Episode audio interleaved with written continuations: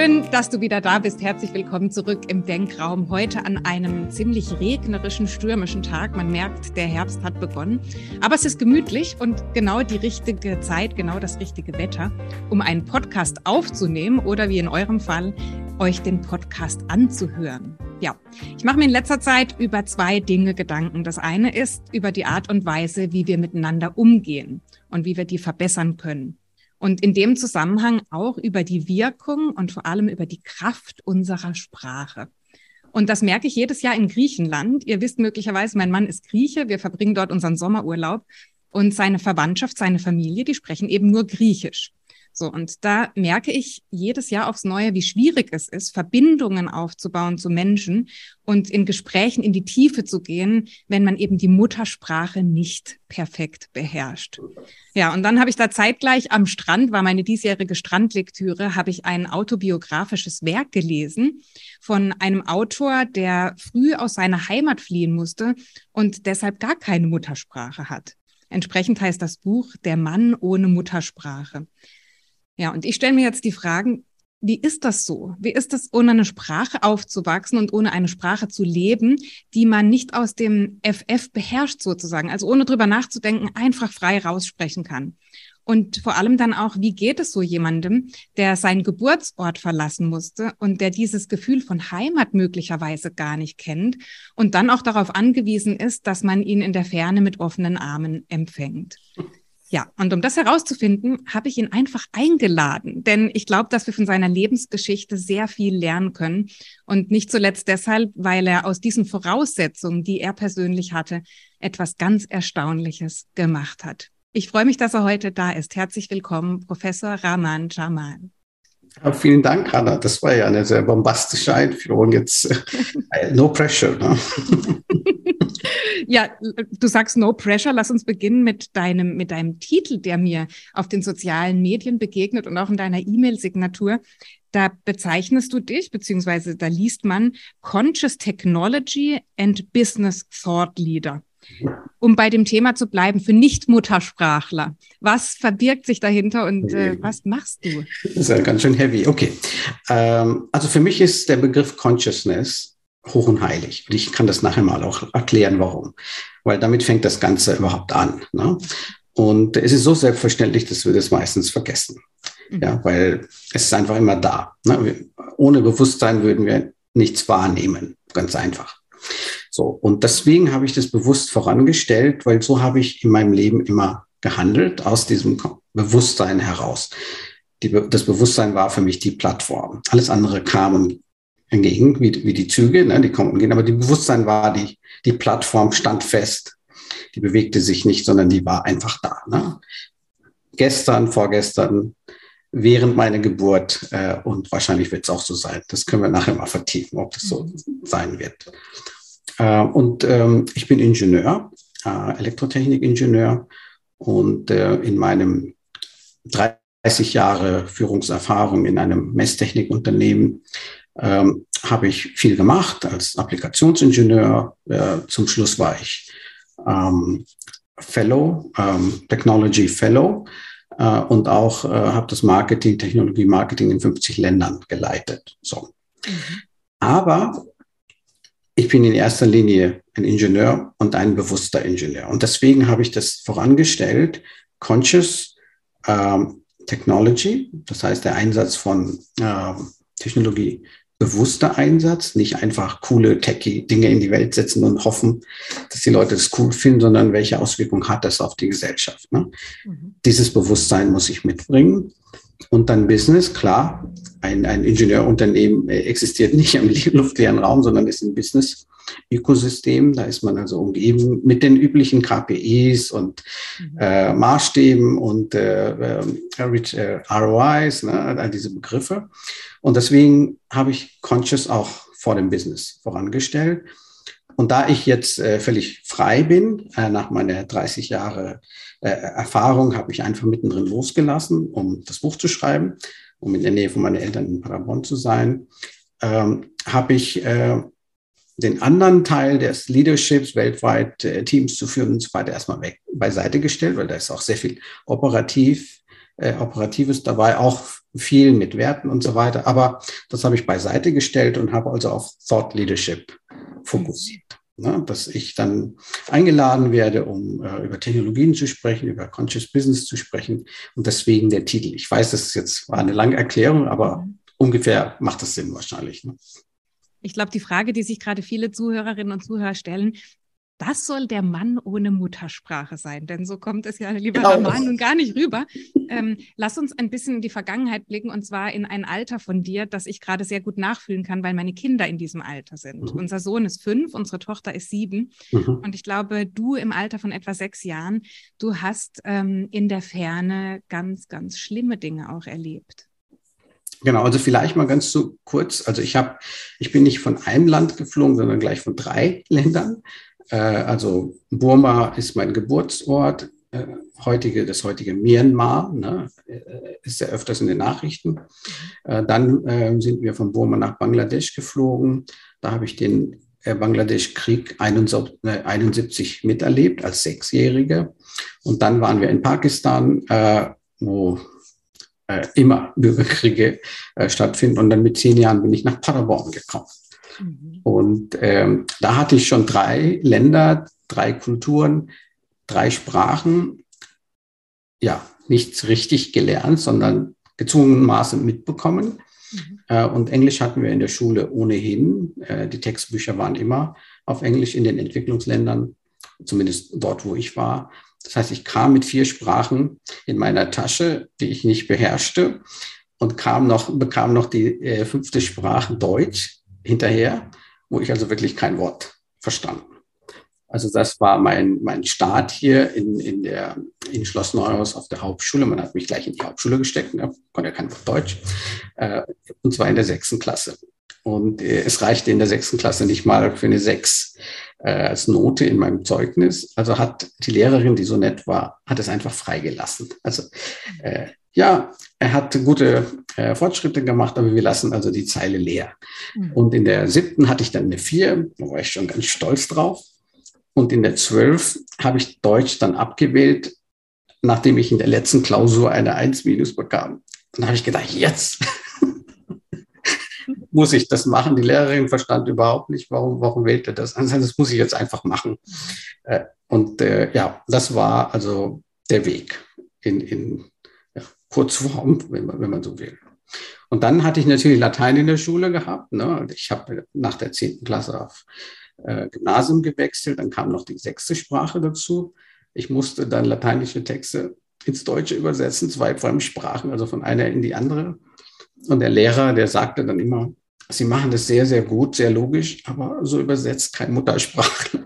Der übersetzt es frei und flunkert die ganze Zeit. Und was machen Sie? Sie machen es alles exakt, aber das klingt dann so, ja, nicht so natürlich. Und was wir übersetzt haben, war natürlich Cäsars äh, die Bello Gallico, ne? auch keine leichte Lektüre. Ja, das, ähm, das waren die Sprachen. Und dann habe ich noch aus Jux Urdu und Hindi und Arabisch, noch ein Persisch noch ein bisschen reingeschnuppert, Bollywood-Filme anschauen müssen, weil die Leute mich ständig gefragt haben, du kenn, kommst doch aus, deiner, aus dieser Ecke, worum geht es denn da? Also, okay, ich muss, muss mich da ein bisschen reinbeißen. Ne? Und so habe ich das auch noch nebenbei versucht zu lernen. Mhm. Und äh, habe jetzt, keine Ahnung, acht oder neun Sprachen. Und ich behaupte immer noch, dass ich also keine Sprache so aus dem Bauch kann und muss die streng kontrollieren und auf die Syntax achten mhm. und wirklich die anderen Sprachen zurückhalten künstlich. Also wenn mir jetzt paar Wörter rausrutschen, dann äh, verzeihst du mir, ja, das, ich muss die wirklich zurückhalten, weil ich finde die anderen Wörter in anderen Sprachen manchmal passender, aber meine Muttersprache wäre, wenn ich die alle auf einmal sprechen könnte, je nachdem, Lust und Laune. Und das wäre dann meine Muttersprache. Mhm. Nimm uns mal noch mal ein bisschen mit zurück in diese, oder vielleicht schilderst du deine Beobachtung. Du kommst nach Deutschland, bist zehn Jahre alt, kommst nach Paderborn und gehst dort in die Hauptschule. Mhm. Ähm, das sind ja viele Kinder jetzt auch gerade in dieser Zeit, die aus der Ferne hierher zu uns kommen in die Schule und dann bestimmten Eindrücken ausgeliefert sind. Was sind das für Eindrücke? Was waren deine Eindrücke damals? Ja, also ich äh, war ja sehr klein. Ja, also wir sind ja alle sehr klein. Ich bin zwar immer noch der Größte zu Hause, aber ich, wir sind klein. Äh, 1,70 ist also nicht jetzt groß. So, und damals war ich noch viel kleiner. Dann komme ich in die sechste Klasse und alle waren viel, viel größer. Der, der erste Eindruck war, ich bin in der, in der falschen Klasse gelandet. Ne? Nein, das war schon die richtige. Äh, und äh, alle sahen für mich sehr scruffy aus, also sehr, un, also nicht äh, schulmäßig. Also ich hatte den Eindruck, die sind jetzt aufgestanden und sind einfach hier rein spaziert. Ne? Manche hatten Schultaschen, andere gar nichts und waren so ein bisschen unordentlich. So, und, eine Lautstärke, die ich gar nicht von Schulen kannte. Also unsere Schulen, also die Schulen, die ich kannte, waren leise, diszipliniert. Wir hatten Uniform an, alle geputzt, Haare gekämmt und weiter. Deswegen bin ich heute noch ordentlich, ja. Das hat uns meine Mama immer beigebracht. Ne? Äh, und so war es überhaupt nicht. Also, und dann musste ich natürlich gleich vorne Platz nehmen, weil ich so klein war, dass ich von hinten gar nicht sah. Ja, und der Lärmpegel war so hoch, und ich dachte, das, was ist das, eine Schule oder was? Ne? Und der Lehrer musste dreimal sagen, hier Ruhe. Und dann wurden sie ruhig. Und dann fing er an, nach Hausaufgaben zu fragen. Dann sagte der eine, ja, ich habe hab sie nicht gemacht, hatte keine Lust.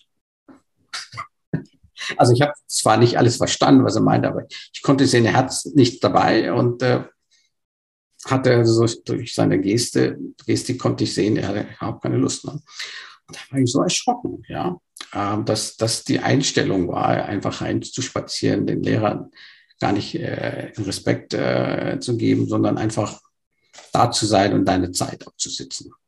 Und dann natürlich die ganzen anderen Dinge, ja, also jeder hatte so viel Zeugs dabei, ja, habe ich in meinem Leben noch nicht nie gesehen. Also eine Federmäppchen mit so viele Stiften und ich weiß nicht, Radiergummi, das hätte für uns damals die ganze, für die ganze Klasse gereicht. Und jeder hatte so dreilagige Sachen dabei, ja. Und wenn einer angesprochen wurde, dann, äh, je nachdem, wie er dann halt drauf war, wenn er schüchtern war, dann änderte sich seine Gesichtsfarbe auf einmal, ja, und ich so, was ist denn das? Wie geht denn das, ja? Und dann, also er wurde rot. und dann wurde er wieder blass. Das war mir völlig äh, unbekannt. Ja. Oder es gab welche, die hatten also Punkte im Gesicht, die im Sommer immer mehr wurden und im Winter verschwanden. Und äh, all diese Dinge, ja, also es war jeden Tag kam etwas Neues dazu. Und äh, es war ein Informationsoverflow für mich. Und natürlich das größte Problem war die Sprache. Ne? Also das äh, zu, zu raten, was die ganze Zeit los ist, meine Sätze im Kopf zusammenzubasteln, in der Hoffnung, wenn ich drankomme, dann kann ich diesen einen Satz sagen und hoffentlich fragt dann nicht noch weiter nach. Ne? Ja, also das, das sind äh, die ersten Eindrücke, die habe ich immer noch plastisch vor mir. Ne? Also wenn ich das beschreibe, dann sehe ich das sofort. Ne? Mhm. Und das war dann wahrscheinlich ein Prozess, kann ich mir vorstellen, über eine lange Zeit sich dann auch zu integrieren, diese Muster, diese Kultur zu verstehen und dann eben auch Zugang zu finden zu den Menschen. Ja, also es, interessanterweise gab es den Ausdruck. Also ich bin ja Mitte, Mitte 1900, also 1970er Jahre gekommen, also 75, da gab es das Wort Integration ja gar nicht. Ne? Man kannte ja eigentlich nur Gastarbeiterkinder.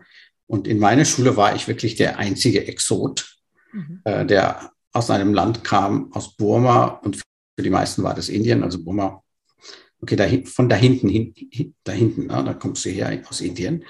Und ähm, das Thema Integration gab es nicht. Es gab auch nicht mal Bücher, äh, so wie das heute aufbereitet ist, so tolle aufbereitete Deutsch für Ausländer oder für Migranten, das gab es gar nicht.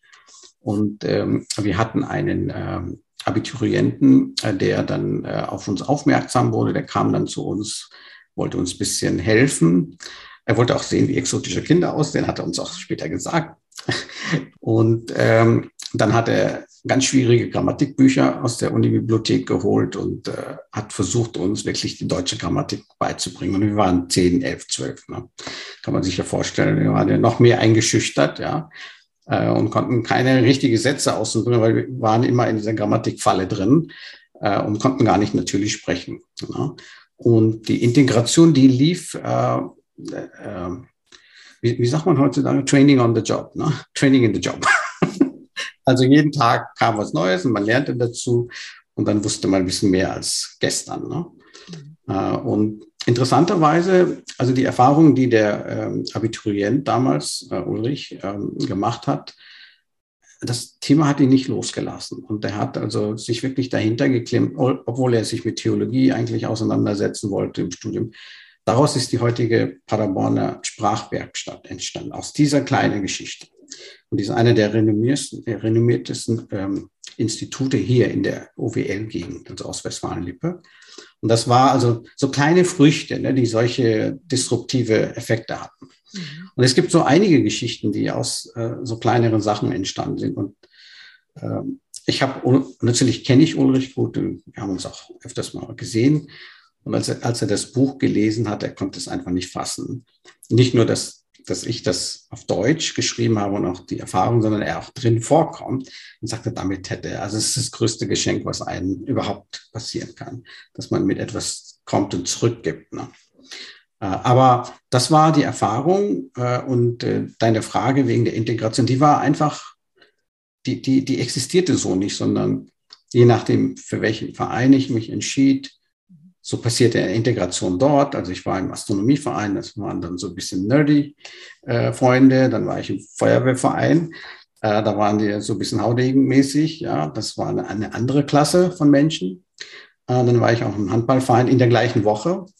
Und dann war ich mit Sportlern. Das heißt, ich hatte, also die Integration passierte subtil auf unterschiedlichen Ebenen mit unterschiedlichen Menschenklassen. Und das, das Allerwichtigste waren meine Eltern also das Startkapital, die wir überhaupt hatten. Wir hatten ja niemanden. Und die haben dafür gesorgt, dass wir dran geblieben sind. Ja, dass wir trotz fehlender Sprache, trotz der Tatsache, dass sie die Sprache auch nicht konnten, dass meine Mutter rechtzeitig zurück war von der Arbeit gegen Mittag, für uns kochte und dann mit uns zusammensaß, damit wir die Hausaufgaben, damit wir zumindest mal die Bücher aufgeschlagen hatten und da versucht haben, die Hausaufgaben zu machen. Und ohne, ohne unsere Eltern hätten wir das niemals geschafft. Nicht nur, dass sie uns aus solchen Umständen rausgeholt haben und fürsorglich hier, hier hingebracht haben, sondern die sind dran geblieben, dass wir ähm, einfach nicht aufgegeben haben, weil die, die, die Wahrscheinlichkeit war sehr, sehr hoch. Weil man nichts kann, ja, und auch nicht die Mathematik, weil da Textaufgaben sind, man versteht nichts. Das heißt, auch die, die, die ein Fach, wo ich gut war, äh, kam ich nicht mit, ja, weil das waren Textaufgaben. Ich musste erstmal die Sprache verstehen. Aber es waren die Eltern, ja, also ganz tolle, fürsorgliche Eltern und äh, die wollten einfach, dass wir aus uns gute Menschen werden, gebildete Menschen, die in der Gesellschaft wieder was zurückgeben. Das war deren einzige Intention oder Motivation, was, was sie getrieben hat. Mhm. Das heißt, es sind so zwei Seiten. Das eine, das eigene Engagement und das familiäre Umfeld, sich da einzubringen. Und auf der anderen Seite vielleicht dann auch Menschen, die besonders offen sind, besonders tolerant, besonders mhm. interessiert sind auch an dir in dem Moment. Was, was hatten diese Menschen, denen du begegnet bist, wo, von denen du sagst, die waren besonders interessiert, die haben dafür gesorgt, dass wir uns auch in der Form integrieren konnten? Was hatten die? Was waren das für Menschen? Ja, also es, äh, das, das Allerwichtigste war, ich war plötzlich da in der Schule. Ne? Und dann war ich einer von, von denen. Also, das, äh, äh, also ich habe eigentlich keine Diskriminierung im klassischen Sinne erfahren, sondern ich war plötzlich da. Ja, er kommt aus Indien und ist einer von uns. Und ich war auch sehr beliebt. Die mochten, alle mochten mich aus irgendwelchen Gründen ob ich jetzt exotisch ausgeschaut habe, ob ich nett war. Kein, auf, auf jeden Fall war ich sehr gemocht. Die Lehrer mochten mich auch und das war immer ein Geben und Nehmen. Ne? Aber viele wussten nicht, mit welchen Schwierigkeiten ich da zu Hause zu kämpfen hatte, also mit der Sprache. Äh, ich habe die ja alle getroffen, als ich wieder zurück war in Paderborn, habe auch meine Lehrer alle getroffen. Wir haben das Buch gelesen, haben es erfahren von der Zeitung. Und das haben die mir auch erzählt, dass sie, denen nicht bewusst war, wie tief die Probleme waren, sonst hätten die noch mehr. Äh, die haben gesagt, gedacht, er ist ruhig, er, sagt wenig, ist nett, äh, aber die wussten nicht, dass sein Hauptproblem die Sprache war. Das ist denen nicht so bewusst gewesen. Und man muss ja auch sagen, wir waren ja sehr jung, ja, 10, 11, 12. Also da, da, da achtet man ja nicht so genau darauf. Und ähm, ich kann eigentlich nur von Lehrern sprechen, die durchweg, also 80-20-Regel, also 80 Prozent äh, waren ganz tolle Lehrer, die haben geachtet, darauf geachtet, ähm, Äh, mein Lateinlehrer saß mit mir zusammen übrigens. Er wollte das Buch mit mir durchgehen. Und jetzt äh, vor, im Februar war das dieses Jahres, hat er respektvoll gefragt, sehr respektvoll. Wollen wir das mal gemeinsam durchgehen? Und ich sagte, hm. Und dann hat er mich nochmal gefragt, ja, nicht, dass Sie jetzt denken, nein. Und dann saßen wir zusammen, dann hat er Sachen, so kleinere Anmerkungen gemacht. Und dann habe ich gedacht, ja, ich kann ja jetzt endlich mal auf Augenhöhe mit meinem Lateinlehrer über die deutsche Grammatik unterhalten. Jetzt gucken wir mal, was er hat.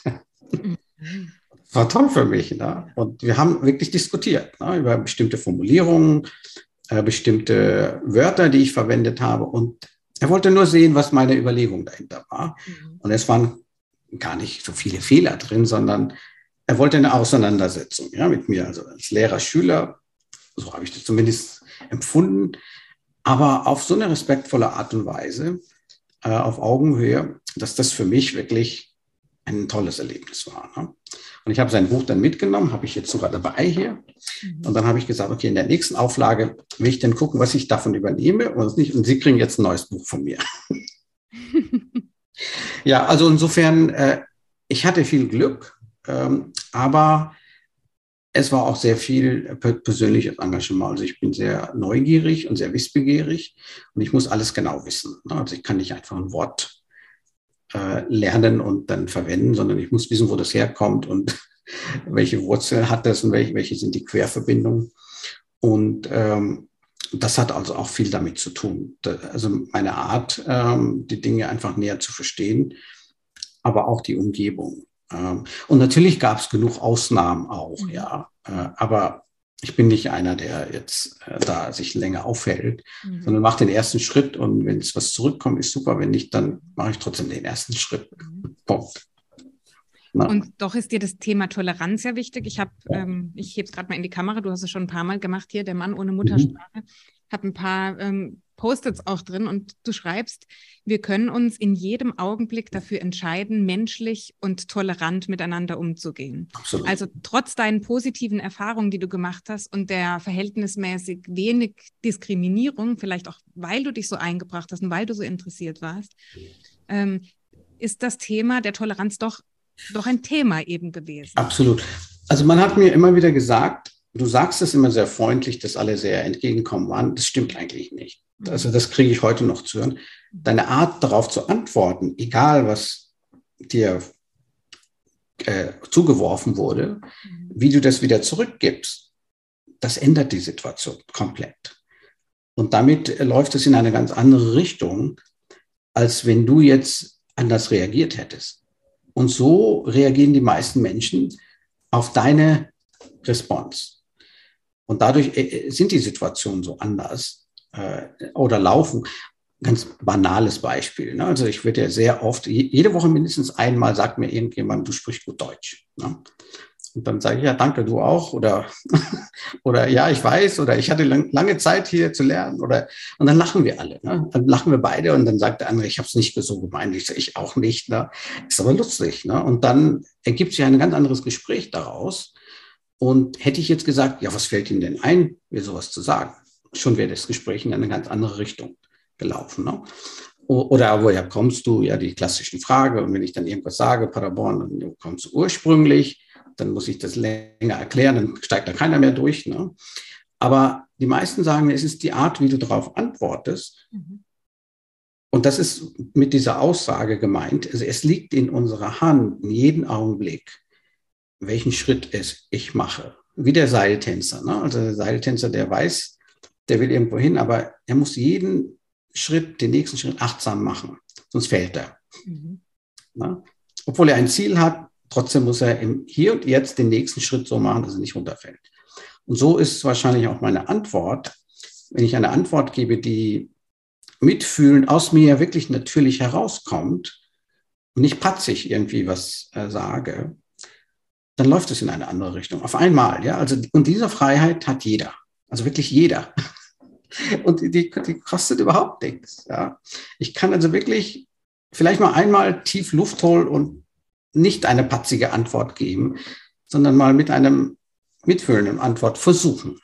Mhm. Ich kann einfach versprechen, dass das in der Regel, also in den meisten Fällen, das eine ganz andere Richtung. Mhm. Das ist, das ist die Kunst. Und das muss auf, auf natürliche Art und Weise kommen. Das muss nicht gekünstelt, ich muss jetzt achtsam eine Antwort geben und den Verstand dahin zwingen und dann ist man ausgelaugt, weil man nicht dauernd gezwungen hat. Sondern man muss aus Verständnis heraus, aus einem tiefen Verständnis, ja, er weiß es vielleicht nicht, ja. Er kann es auch nicht wissen. Er interessiert sich vielleicht dafür, mhm. ja. Oder er möchte es einfach wissen, er weiß nicht, wie er das machen soll. Ne? Mhm. Mhm im Zweifelsfall für den Angeklagten. Warum soll ich denn immer auf meinem Recht pochen und so weiter? Also so bin ich einfach nicht mhm. gestrickt. Und deswegen hast du den Satz, der ist genau richtig. Wir haben das in der Hand. Mhm. Und, äh, und dann probiert es aus und dann ohne Erwartung, das ist ganz mhm. wichtig, weil das Ergebnis liegt nicht in meiner Hand, ja, und es liegt in keiner Hand. Aber ich kann nur sagen, die Wahrscheinlichkeit ist wirklich hoch, mhm. das eine positive Wendung nimmt, die für beide Seiten eine, eine, eine gute, lang anhaltende Wirkung hat. Da liegen jetzt gerade, finde ich, zwei Dinge drin, die sehr beachtenswert sind. Das eine, du schreibst in deinem Buch, und das bestätigt das, was du gerade sagst, Humor ist für mich die beste Basis für einen fruchtbaren interkulturellen Austausch. Mhm. Besser als jede abstrakte Diskussion. Mhm. Also mit Humor, mit ein bisschen Spaß, mit ein bisschen Freude daran, ähm, können wir eigentlich mögliche Konflikte, die sich gerade anbahnen, in Windeseile auflösen. Umso schöner, dass du das als Nicht-Muttersprachler in der Form mhm. anwendest. Denn ich weiß selbst aus eigener Erfahrung, wie schwierig es ist, humorvoll und witzig zu sein in einer mhm. Fremdsprache, die wir nicht als Muttersprache beherrschen. Das ist das eine. Und vielleicht das andere noch, ich finde es so schön, wie du diese Menschen, Menschen in Schutz nimmst. Ähm, mhm. Auf der einen Seite klar, wir brauchen ein bisschen ein Gefühl für Menschen und wir na, natürlich wollen wir weder diskriminierend noch rassistisch noch all das sein. Nein, nein. Und gleichzeitig, das will niemand. Und mhm. gleichzeitig aber die, diese Aussage von dir zu sagen, ich sehe, was dahinter steckt. Ich sehe eigentlich ein Interesse daran und ich mhm. sehe vielleicht auch die Unsicherheit in jemand anderem, mhm. dass er mir ähm, äh, respektvoll begegnen möchte und vielleicht fällt ihm in dem Moment nichts mhm. anderes ein, als mit einem Kompliment zu mhm. antworten, zu sagen, boah, toll, wie du Deutsch sprichst. Mhm. Also das, das äh, finde ich schön, dieses ich wollte nur zu den Witzen, also Humor, also ich kann keine Witze erzählen. Und deswegen höre ich das Buch auf mit einem Kapitel über Witze mhm. und zeige, wie ich keine Witze erzählen kann. Trotzdem finden die Leute das witzig. Mhm. Jedes Mal versuche ich, und allein der, der erste Anlauf, da fangen sie alle an zu lachen, obwohl ich die Witze total verdreht und wiedergebe, aber er erzählt doch mal einen Witz. Ne? Und äh, trotz der Tatsache, dass ich keinen Witz habe. Und ich versuche immer wieder, na, vielleicht kriege ich das jetzt mal richtig mal hin und erzähle den immer, immer wieder unterschiedlich. Äh, und das, das kommt noch dazu. Ne? Also es ist nicht so, dass ich jetzt äh, von Natur aus ein Komödiant bin. Ich, ich kann das eigentlich gar nicht. Und ich versuche es so trotzdem. Ich versuche ich mal diesmal. Jetzt habe ich wieder eine Chance. Mhm. Äh, und Humor ist tatsächlich, ja. Also man kann, wenn man gemeinsam lachen kann, das ist schon eine großartige Sache. Ja, weil traurig äh, und leiden können, können wir alle, ja. Also jeder hat genug zu tragen im Leben. Aber gemeinsam lachen, das ist wirklich für einen Augenblick, das verbindet. Mhm. Also es ist unglaublich ansteckend. Mhm. Aus deiner Sicht, weil du jetzt in der Situation bist, welche Fragen vielleicht ähm, würdest du dir von Menschen wünschen? Also statt zu sagen, woher kommst du, wie lange bist du schon da, äh, du sprichst die Sprache aber toll, welche Fragen die signalisieren dir, da hat wirklich jemand Interesse an mir. Ja, also ich, es ist ja sehr oft wird ja, werde ich auch auf Englisch angesprochen.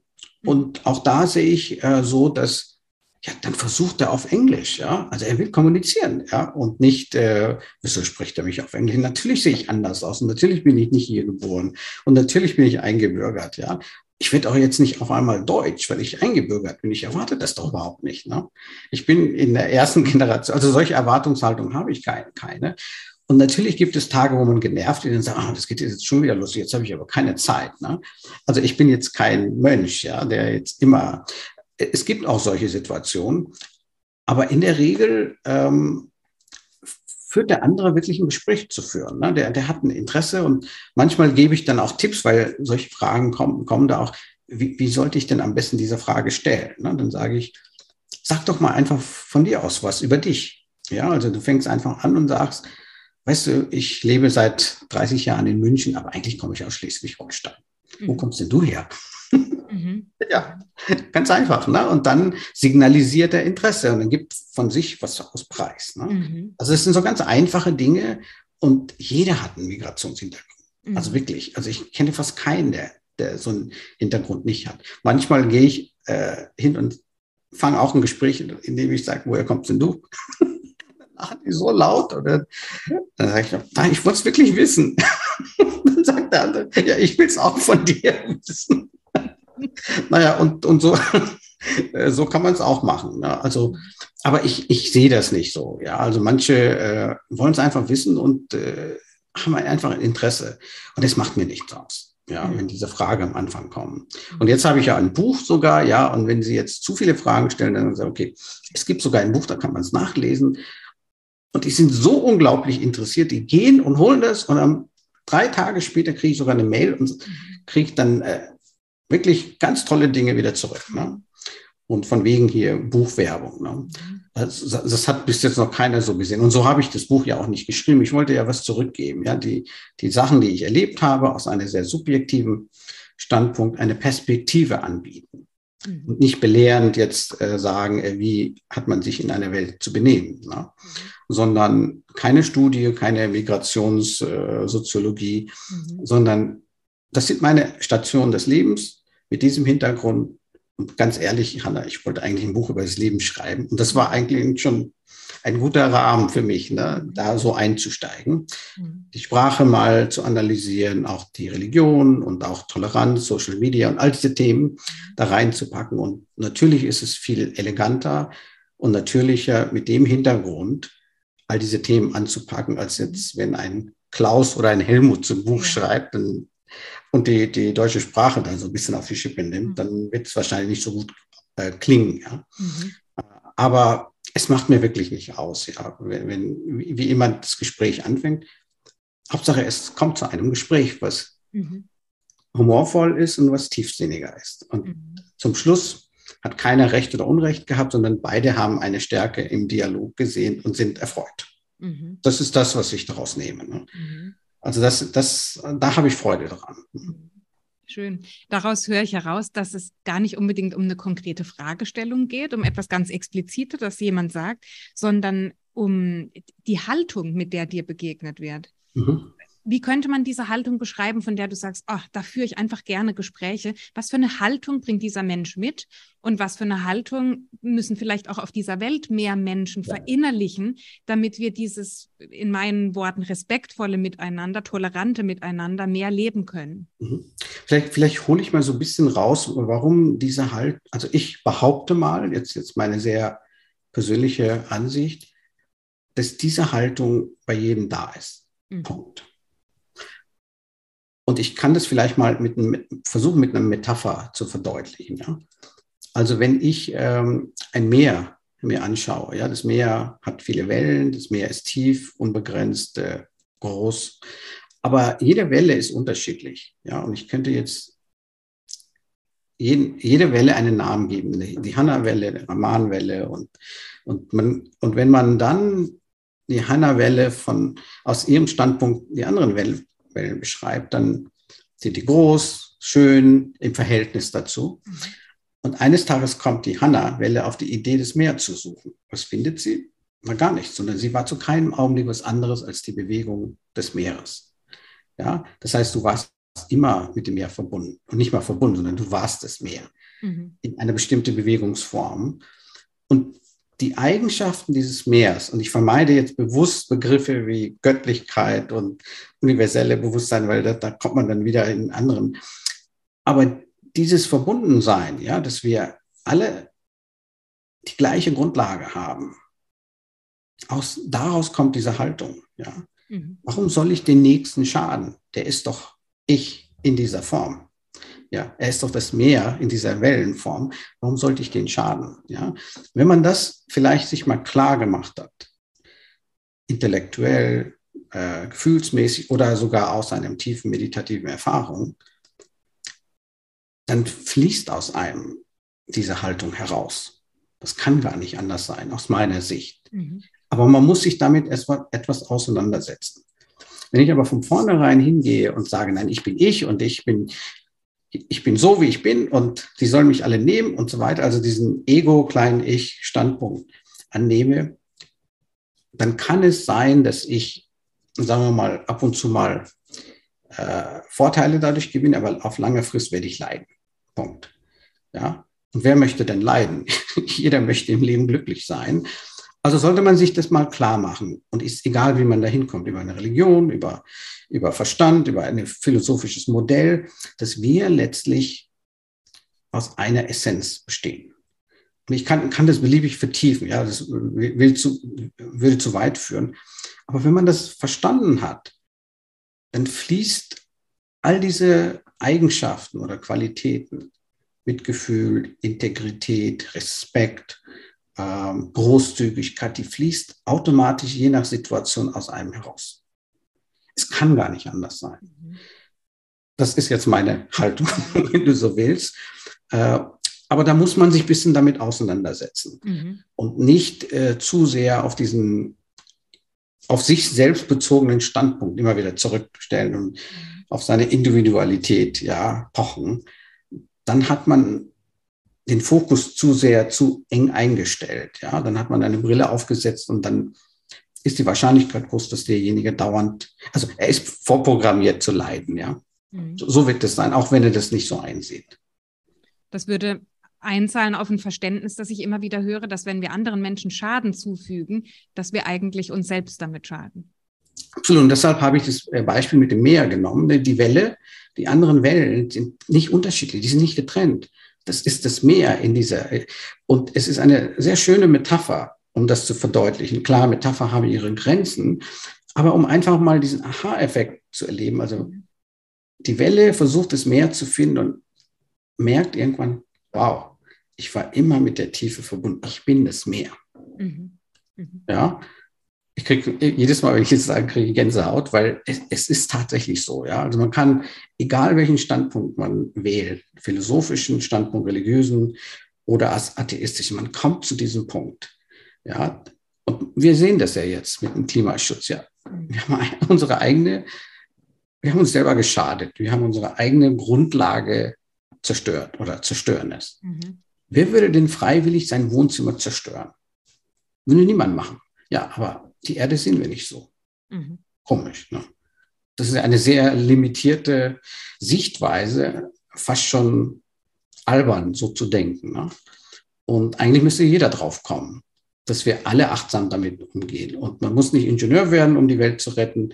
Man kann auch als Krankenschwester die Welt retten und man kann als, auch als Kita-Leiterin die mhm. Welt retten. Jeder kann aus, seinem, aus seiner Begabung heraus diesen dieser Welt in einem besseren Zustand hinterlassen, als wir sie vorgefunden haben. Mhm. Jeder hat diese Möglichkeit, diese Freiheit, das zu machen. Und kein Beruf ist besser oder schlechter, sondern jeder hat seinen Beitrag, weil wir eins sind mhm. und haben einen gemeinsamen Ziel. Ne? Mhm. Also insofern, man kann sich das klar machen, aus unterschiedlichen äh, Positionen heraus. Äh, es kann hochphilosophisch, intellektuell sein, es kann aber auch tief religiös sein, aus Ehrfurcht heraus, aus Respekt. Mhm. Also ich, ich finde, man kommt da zwangsläufig dahin, zu dieser Einsicht. Das ist jetzt meine unerschütterliche Sichtweise. Mhm. Das kann mir jetzt keiner aus dem Kopf mhm. rausjagen. Was ist es, woran glaubst du? Also nicht im religiösen Sinne oder in, in Religion ausgedrückt, sondern woran glaubst du? Ja, also ich finde, dass das, das Meer ist das Bewusstsein. Ja, also jetzt machen wir den, den Transfer, ähm, äh, den Sprung. Das Mehr ist das Bewusstsein. Mhm. Das Bewusstsein ist nicht auf eine Person gebunden. Wir gehen ja davon aus, irgendwann bin ich geboren, irgendwann habe ich den Körper bekommen, irgendwann entwickelt sich so eine Art Geist und dann entwickelt sich das Bewusstsein. Nein, es ist genau umgekehrt. Zu keinem Augenblick war das Bewusstsein egal wie weit zurück du gehst, ja, kein Augenblick war das Bewusstsein hinterher da, sondern es war immer vorher da. Ja, sonst würdest du keine Aussagen machen können, keine Wahrnehmung ausdrücken können, gar nicht, sondern und dieses Bewusstsein ist nicht auf eine Welle beschränkt. Mhm. Das ist das, was ist. Mhm. So. Und wie man das Bewusstsein jetzt bezeichnet, Göttlichkeit, äh, universelles äh, Bewusstsein, Atman, ja, Buddha Natur, völlig egal. Label, die spielt überhaupt keine Rolle. Mhm. Und das ist nicht nur mein Glaube, würde ich mal sagen, sondern meine Augenblick-zu-Augenblick-Erfahrung. Mhm. Ja, also es, es kannst du aus mir nicht rausholen. Du müsst, müsstest du, ich weiß nicht, was anstellen. Und das war recht früh da.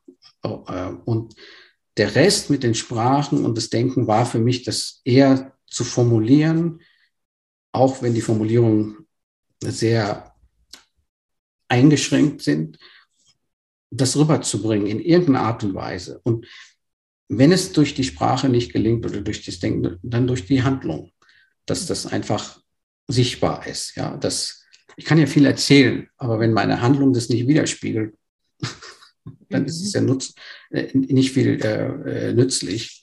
Und deswegen, ich glaube, diese Haltung, oder nicht nur ich weiß, dass diese Haltung bei jedem da ist. Bloß wir haben zu viele Brillen auf, haben zu viele Sachen draufgestülpt, ja, äh, in dieser Leistungsgesellschaft mit Noten und ich muss Karriere machen und, ne, und irgendwann bin ich da angekommen mhm. und dann frage ich mich dann, what's next? Mhm.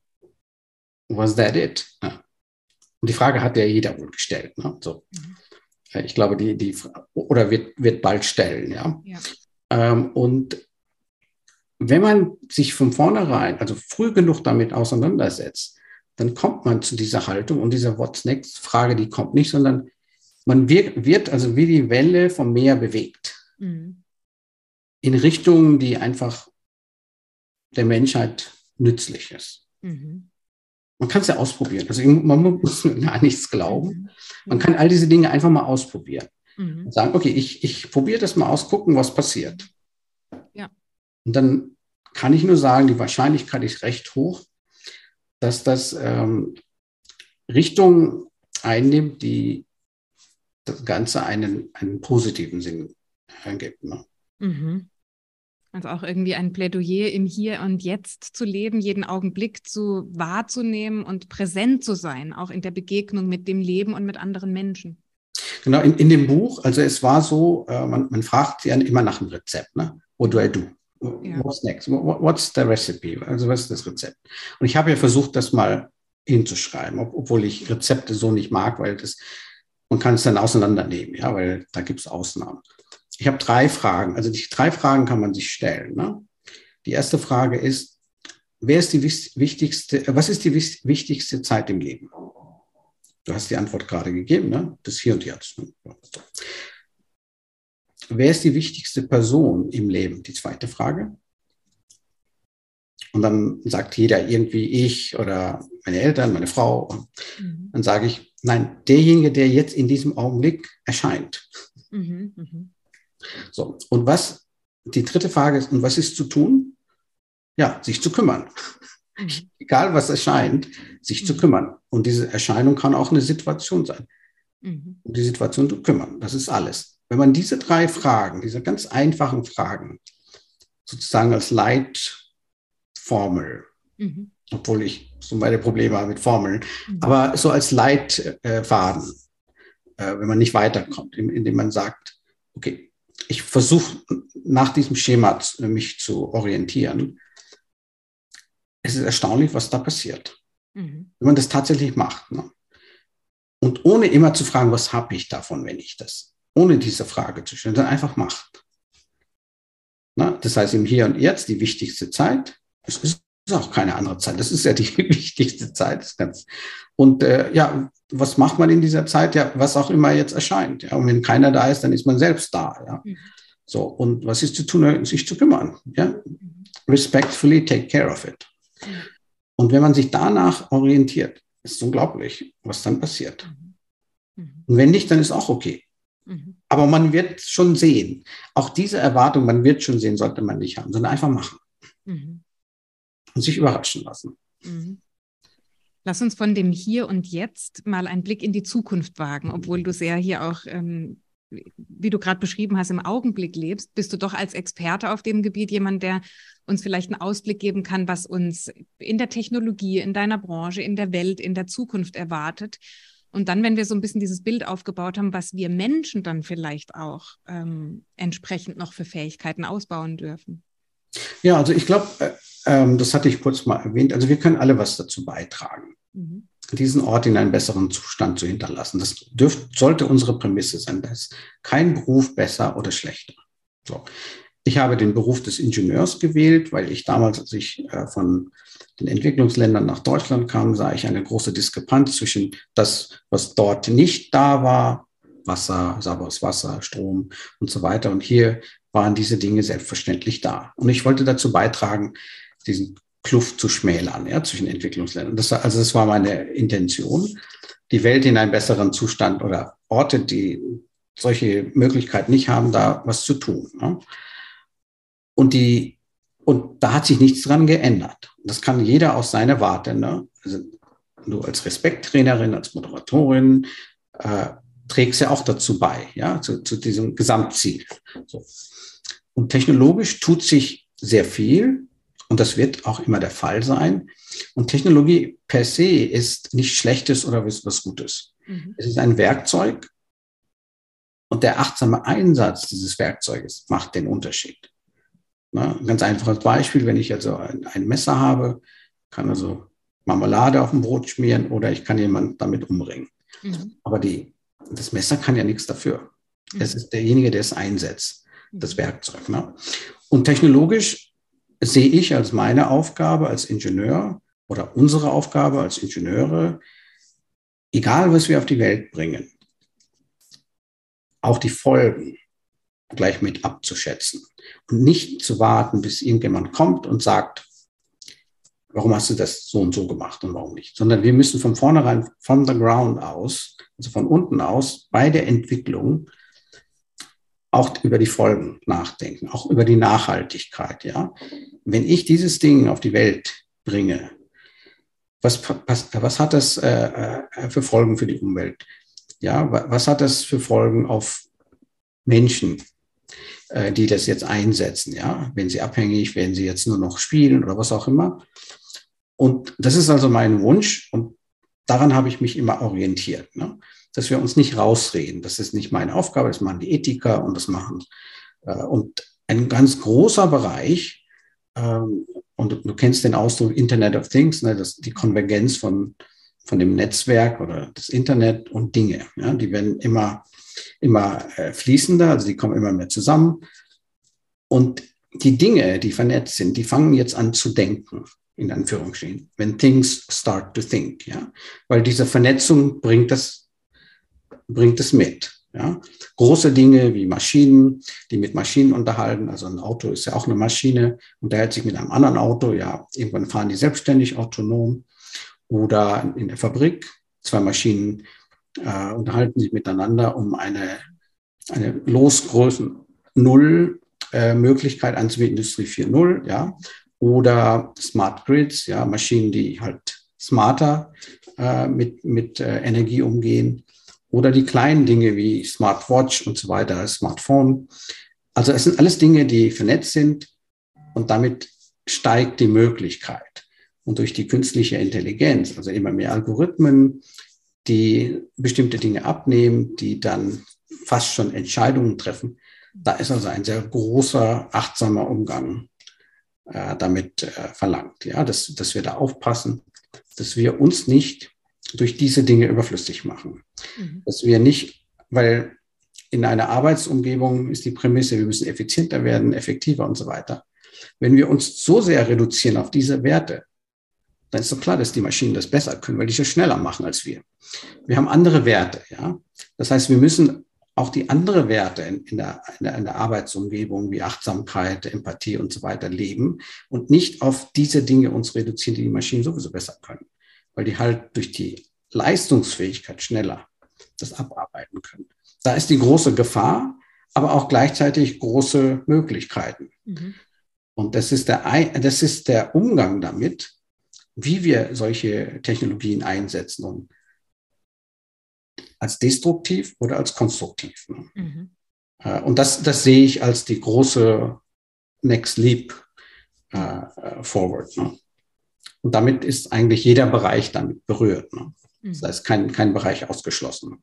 Die mhm. Möglichkeiten jetzt beispielsweise digital, ja, miteinander, Metaverse, ist, wäre die nächste. Etappe, ja, wo, wo dann fast schon ja, das Meta, also über das Universum hinaus, wo man mit Avatare in 3D-Welt äh, miteinander agiert. Also da ist immer eine Gefahr, aber auch ein Potenzial da. Mhm. Und wie wir damit umgehen, wird auch entscheiden, ob wir noch da sind oder uns überflüssig gemacht haben.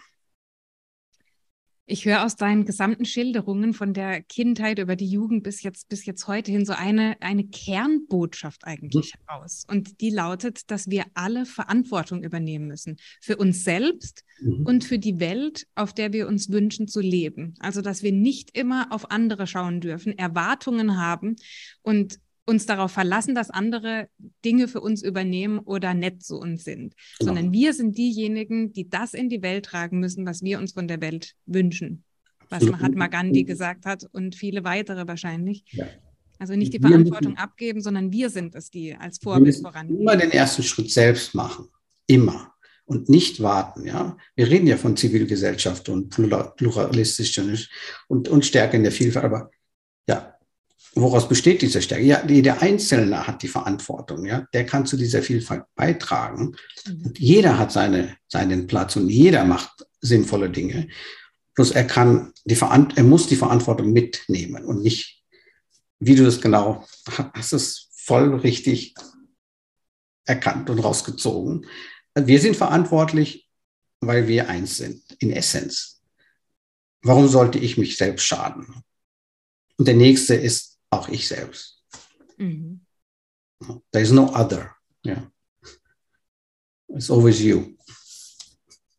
Und deswegen ähm, sollte das eigentlich aus einer Haltung, aus einem sehr natürlich herausfließen. Mhm. Dass man gar nicht sich zwingen muss, Verantwortung zu, sondern man tut das einfach von Augenblick mhm. zu Augenblick. Ohne immer ständig zu fragen, was habe ich davon. Mhm.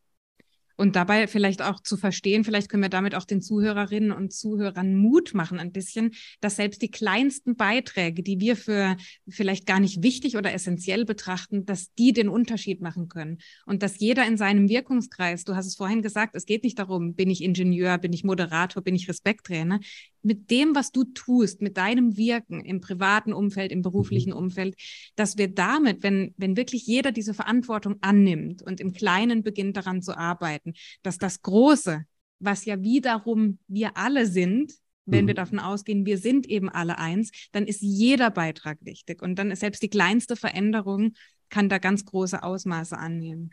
Und sogar auch dann, wenn keiner zuschaut, wenn man alleine ist. Man muss nicht immer jemand, der das bestätigt, sondern auch wenn keiner zuschaut, hat man die gleichen Werte. Ne? Das ist ganz wichtig. Das ist vor allem in der heutigen Zeit des Social Media eine schöne Ergänzung zu sagen, ähm, auch wenn man das nicht veröffentlicht, auch wenn man keinen Applaus dafür bekommt, auch genau. wenn man kein Like dafür bekommt, Absolut. ein wichtiger mhm. Beitrag. Schön. Raman, ich könnte stundenlang noch mit dir weitersprechen. Ja. Vielleicht machen wir es im Privaten. Wir machen, genau.